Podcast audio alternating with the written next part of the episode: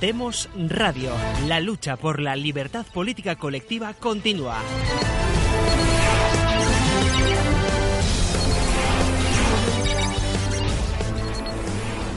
Bienvenidos a un nuevo programa de arte y etos. En el anterior programa vimos hasta qué punto el etos de Occidente se volvió violento tras la aplicación de la razón a los criterios utilizados hasta entonces. Nos quedamos en esta obra de Caravaggio, Judith y Holofernes, de 1599. Holofernes era un general que tenía sitiados a los judíos de la ciudad de Betulia. Exigía que adoraran a Nabucodonosor. Un judío creyente jamás adorará a un dios distinto a Yahvé. En varias ocasiones los judíos sacrificaron su vida para evitarlo. El general Holofernes se enamoró de Judith, una viuda joven de bellas facciones, piadosa y de muy buena educación. Haciéndole creer que era correspondido, se introdujo en su tienda con una doncella. Antes de entregarse a él, le combinó a que bebiera, y cuando lo tenía bañado en vino, según la Biblia, es decir, viodo, y antes de que tuviera ocasión de mancillarla, le asestó con su espada dos golpes en el cuello y le cortó la cabeza, que entregó a su doncella. El ejército de Holofernes, al verle muerto, huyó. De este modo, el pueblo judío, gracias al asesinato cometido por Judith, pudo salvar la vida sin adorar a nadie distinto de su Dios. Así lo cuenta la Biblia de San Jerónimo, aunque ni protestantes ni judíos tienen el libro de Judith en la Biblia de su canon. Dado que la Iglesia había culminado a atentar contra reyes y mandatarios que abrazaran la reforma protestante, como vimos en el anterior programa, esta obra y otras muchas de idéntico motivo, realizadas por múltiples artistas, culminaban el atentado terrorista por razones religiosas, legitimando el atentado con la palabra de Dios, es decir, las escrituras, concretamente con el libro de Judith. Se dice que esta obra refleja la primera belleza erótica vestida, una belleza destructiva y a la vez piadosa. Se ha dicho también que el encanto de esta mujer reside en el miedo ancestral del hombre a quedarse indefenso a merced de una mujer. El rostro de Judith no refleja victoria ni entusiasmo, refleja concentración, resolución y repulsión los ojos de Holofernes muestran el terror a la muerte. Es muy, muy probable que el Holofernes, la cara de Holofernes, sea la de Caravaggio. Una descripción suya de Caravaggio de entonces decía que tenía la piel oscura, los ojos sombríos, las cejas muy pobladas y tupidos los cabellos negros. Por lo demás, este genio indiscutible de la pintura, con una gran influencia posterior, era un hombre de los bajos fondos, que fue perseguido por el asesinato de un hombre en un lance de juego. Murió solitario y miserable, como había vivido, dijo de él un contemporáneo. La modelo era Lena, un amante de Caravaggio. Ejercía la prostitución en la Plaza Narbona de Roma, según un informe policial de 1605. En 1600 hubo un millón de visitantes en Roma debido al jubileo. Por este motivo había entonces mucha prostitución. Para hacernos una idea del fenómeno de la prostitución en los siglos XV y XVI, baste recordar que existen registros, existen documentos que acreditan que en la Venecia del año 1500, 11.000 mujeres practicaban la prostitución. La población de entonces era de 120.000 personas. Esto significa que una de cada cinco mujeres vivía de la prostitución. En la Roma de 1490, 10 años antes, había, según los registros, 6.800 prostitutas. Tenía una población entonces de 40.000 habitantes. Esto significa que una de cada tres mujeres se ganaba la vida con la prostitución. En el Museo de Capodimonti, en Nápoles, se conserva la reproducción de una cabeza ejecutada. Se decía en el año 1600 que había más cabezas cortadas expuestas en el puente de Sant'Angelo, que estamos viendo, que melones en el mercado. En los estados pontificios de entonces Existían muchos campesinos arruinados por las malas cosechas y por los impuestos de los estados pontificios, de los papas, y había muchas progresiones. Se denominaban bravi aquellos que se echaban al monte y desde allí atacaban incluso a los guardias papales. No pasó un solo día, decían las crónicas, sin que se vean cabezas traídas de hombres ejecutados en el castillo de San Angelo, en grupos de cuatro, seis, diez y hasta veinte y treinta de una sola vez. Desde la muerte de Sisto V en 1590 hasta 1595 habían muerto 5.000 personas, unos mil por año, en el estado pontificio por muerte violenta. Eran condenados o víctimas de los condenados. Aunque la decapitación era una ejecución para nobles, ahora se empleaba para bandidos y se exponían la cabeza sobre un paño negro entre dos velas. Un manual para pintores aconsejaba a estos acudir a las ejecuciones para examinar las convulsiones y los movimientos de los ojos de los ejecutados. Caravaggio era un experto en decapitaciones. Había estudiado los modelos y hasta se, atrevió a autorretratarse como víctima de esta violencia extrema. El arte refleja el etos de una sociedad en un momento histórico determinado. ¿Cómo reflejó el arte el conflicto que había entre la Reforma y los católicos? El concilio de Trento fue crucial para el arte.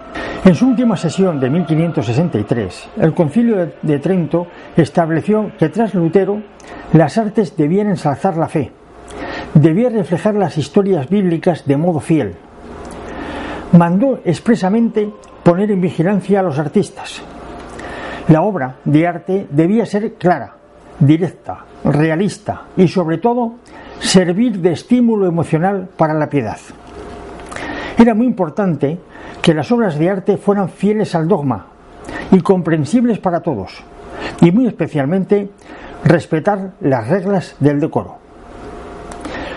Cristo crucificado debe aparecer sangrando y afligido, con la piel desgarrada, deforme, pálido y feo.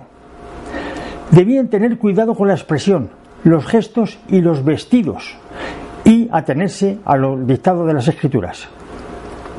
Los jesuitas se presentaron como una organización militar dispuesta a luchar y morir si es preciso allí donde los católicos fueran perseguidos. Fueron los soldados de la contrarreforma. Para ellos, el arte tenía una función de catarsis. Según ellos, se debía pintar los suplicios con todo su horror. Aristóteles decía que la tragedia griega producía en el espectador una purificación emocional, mental y espiritual, al someterlo a los sentimientos de piedad y temor. Esto es la catarsis. Todos los ritos están diseñados para producir una catarsis, es decir, una, una, pasión tan violenta, una impresión tan enérgica que le hicieran cambiar la conducta del espectador sin que la razón tenga nada que ver en este cambio de conducta. Algo compatible con las modernísimas teorías de Goleman sobre inteligencia emocional. El arte católico inspiraba así la devoción. Era una forma de luchar contra la reforma que prohibía el culto a los santos. Dicen que el barroco no hubiera sido posible sin la entrada del oro de América a España. Desde mediados del siglo XV hasta mediados del siglo XVI entraron en España 180.000 kilogramos de oro y 16 millones de kilogramos de plata. Las iglesias aparecieron adornadas con pan de oro y también con obras de arte costeadas por el clero y por los devotos. Observen esta obra de Caravaggio. Fue destruida en la Segunda Guerra Mundial. Solo se conservan fotografías en blanco y negro. Un ángel guía la mano robusta de un hombre rudo, cuyo rostro expresa la concentración y además expresa el rostro, la imagen de un hombre que apenas sabe escribir. La expresión del ángel es de piedad y sabiduría.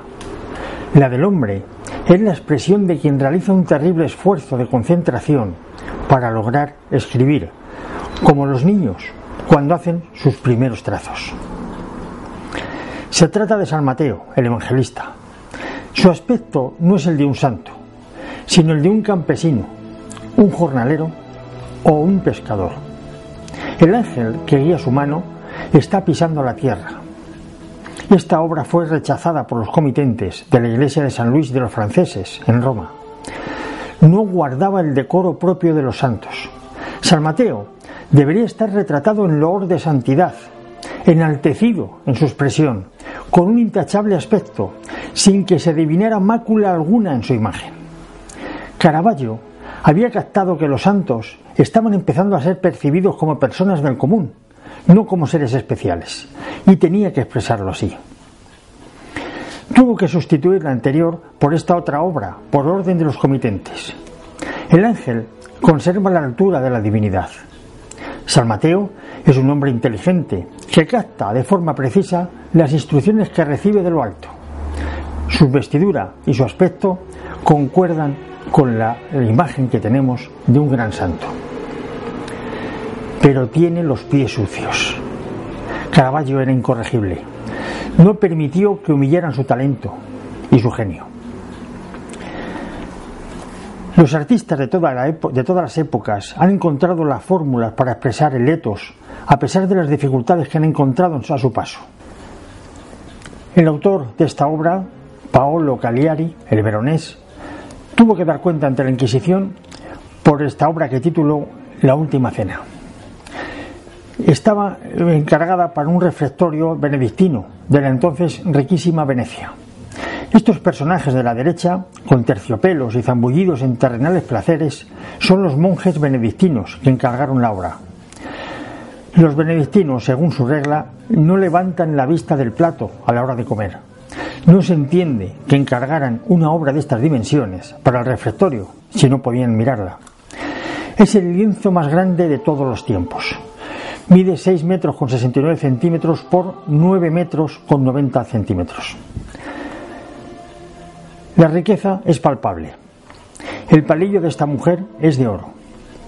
Estos músicos son Tiziano, el contrabajo, que va de rojo, el violinista de blanco es el veronés y el músico de al lado es Tintoretto. Los tres grandes coloristas venecianos del siglo XVI, haciendo música. Se dice que del mismo modo que las proporciones son armonías para el oído, las medidas son armonía para el ojo. La razón por la cual el veronés tuvo que dar cuenta a la Inquisición por este cuadro es porque se introdujeron junto a Jesucristo a, personas vulgares, como criados, mozos de labranza, esclavos, gente de todo pelaje y catadura, hasta esclavos negros y perros. Volveremos sobre esta grandísima obra cuando estudiemos el estatus de los esclavos, de los labradores, según el etos de cada época. Según el concilio de Trento, había que ajustarse al decoro, y la santidad no puede ser mancillada por la vulgaridad, algo que ocurre si se representa junto a ella. Y esto, va contra el decoro según la, según Inquisición. El veronés salió del apuro con una estratagema. Cambió el nombre del cuadro en vez de la última cena, lo tituló Cena en casa de Leví, que como era publicano, era muy capaz de someter a nuestro Señor a la compañía más deleznable, y esto resultó muy comprensible a la Inquisición, que lo dejó en paz. En el primer capítulo de esta serie vimos esta alegoría del origen mítico de la pintura, en forma de fuerte crítica a las directrices emanadas desde el poder a los artistas. En el momento que un artista se deja dirigir, pierde su condición de artista y se convierte en un artesano. No existe arte dirigido. No existe arte que no exprese el etos del pueblo en un momento determinado, según es captado por el artista. Caravaggio y el Veronés nos han mostrado dos buenos ejemplos de lo que es arte, con permiso del poder o sin él. En un programa sobre arte y etos no puede faltar un artista muy especial del siglo XVII. Su vida nos va a ilustrar y nos va a dar las claves sobre el etos de la sociedad respecto a la mujer de aquella época. Al mismo tiempo, como era una gran artista, vamos a ver la expresión de ese etos en su obra. Ella es Artemisia Gentileschi, un nombre que no debe volver a caer en el olvido. Artemisia tenía una inclinación natural hacia la pintura desde muy joven. Este es un autorretrato. Era hija de Horacio Gentileschi, del que vemos aquí una de sus obras, Descanso en la huida a Egipto. Era un discípulo y compañero de correrías de Caravaggio. Horacio quiso que su hija se perfeccionara en el arte de la pintura y contrató para ello a un, a un paisajista, Agostino Tassi. El maestro de pintura que pertenecía como Horacio y Caravaggio a los bajos fondos de Roma. Agostino Tassi estuvo investigado por robo, sodomía, incesto e intento de asesinato. Según Artemisia, este individuo la violó brutalmente. Las connotaciones de ser violada en aquel tiempo no distan mucho de las actuales en algunos países, donde la víctima es también acusada de lascivia y muchas veces condenada. Artemisia había perdido el honor y reaccionó como lo hacían muchas mujeres de la época, en una situación similar, en una situación de violación, perdonando la ofensa a cambio de una promesa de matrimonio. Pero casi se negó a casarse con ella. El padre de Artemisia, Horacio, ante esta negativa, denunció al maestro de pintura por desfloramiento y deshonra de su hija. En esta pintura, Artemisia interpreta la violación de Lucrecia, un tema clásico de la historia de Roma. Así interpreta una artista genial una violación que ha sufrido en sus propias carnes. Esto consta en su declaración judicial. Cerró la habitación con llave y una vez cerrada, de un empujón en el pecho, me lanzó sobre un lado de la cama. Me metió una rodilla entre los muslos para que no pudiera cerrarlos, alzándome al mismo tiempo las ropas, que le costó mucho hacerlo. Me metió una mano con un pañuelo en la garganta y boca para que no pudiera gritar. Y habiendo hecho esto, metió las dos rodillas entre mis piernas. El resto no lo contamos por escabroso y por obvio. De este modo consiguió Agostino Tassi violar a Artemisia. Así consta en los legajos del procedimiento que se conservan. En este autorretrato, Artemisia aparece con la palma de los mártires.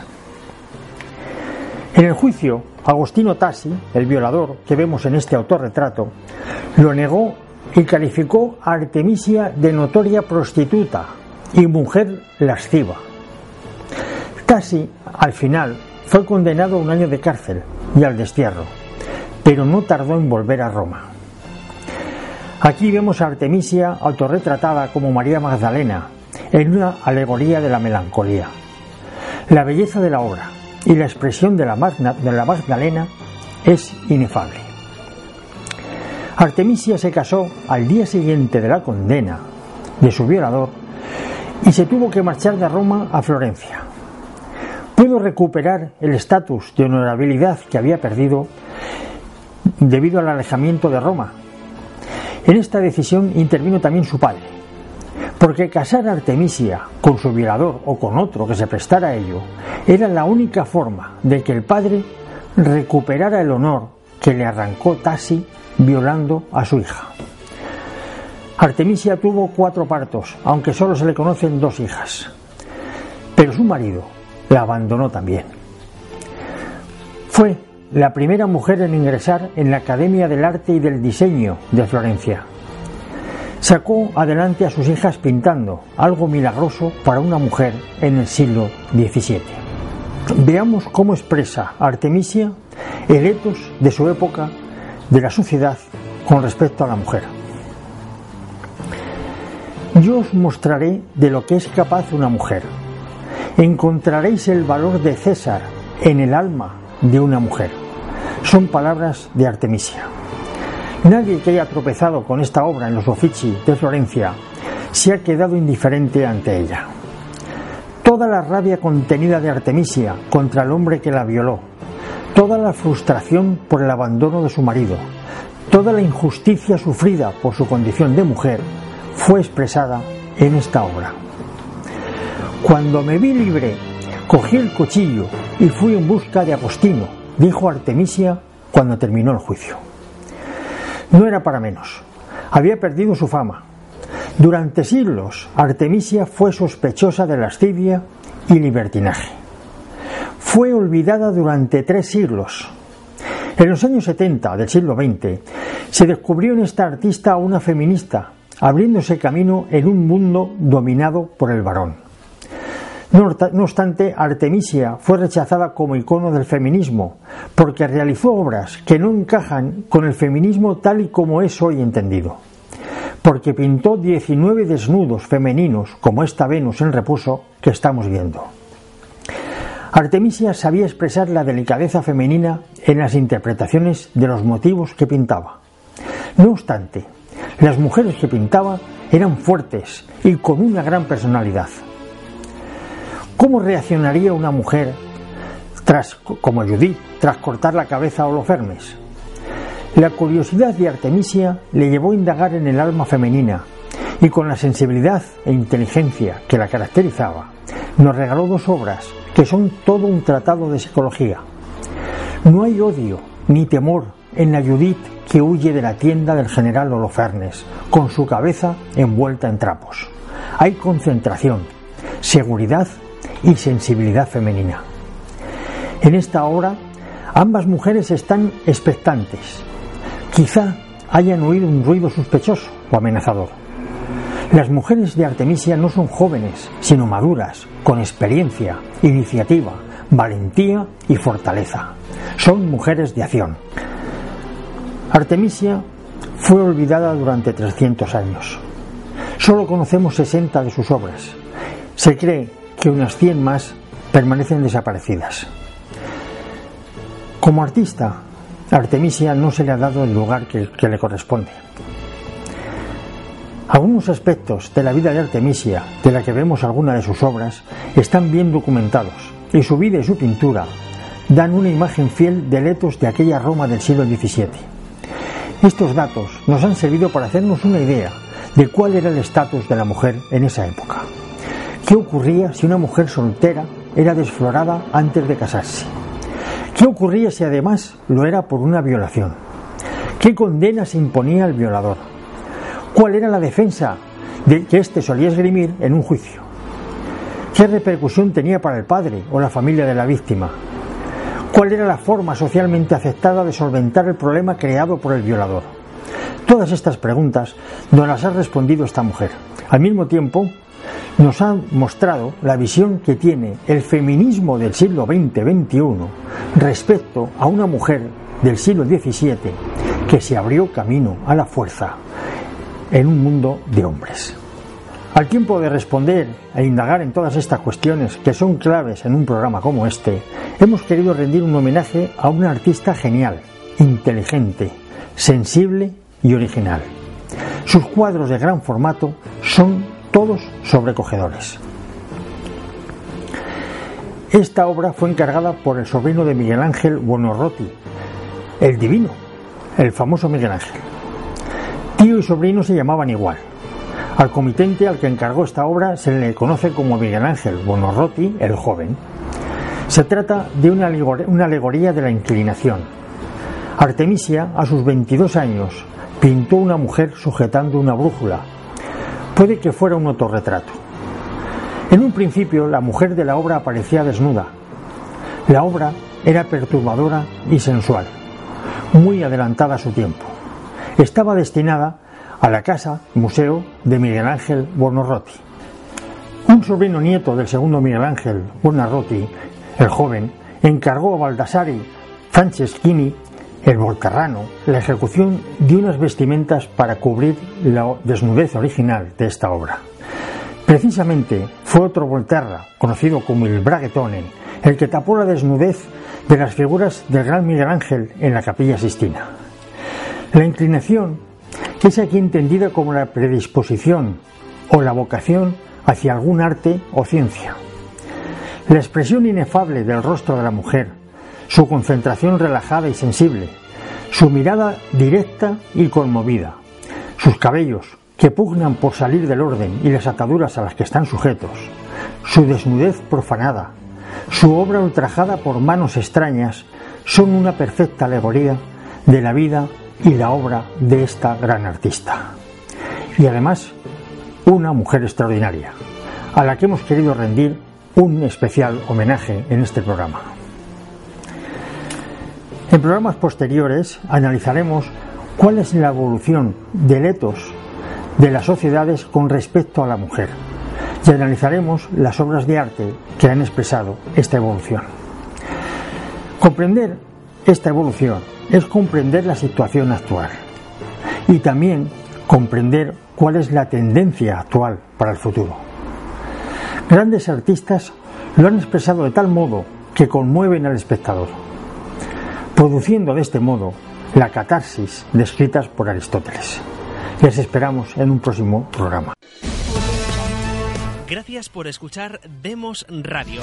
Puedes seguir nuestras retransmisiones en nuestras redes sociales, en YouTube Demos TV, en Facebook Demos Radio TV y en Twitter Demos Radio TV.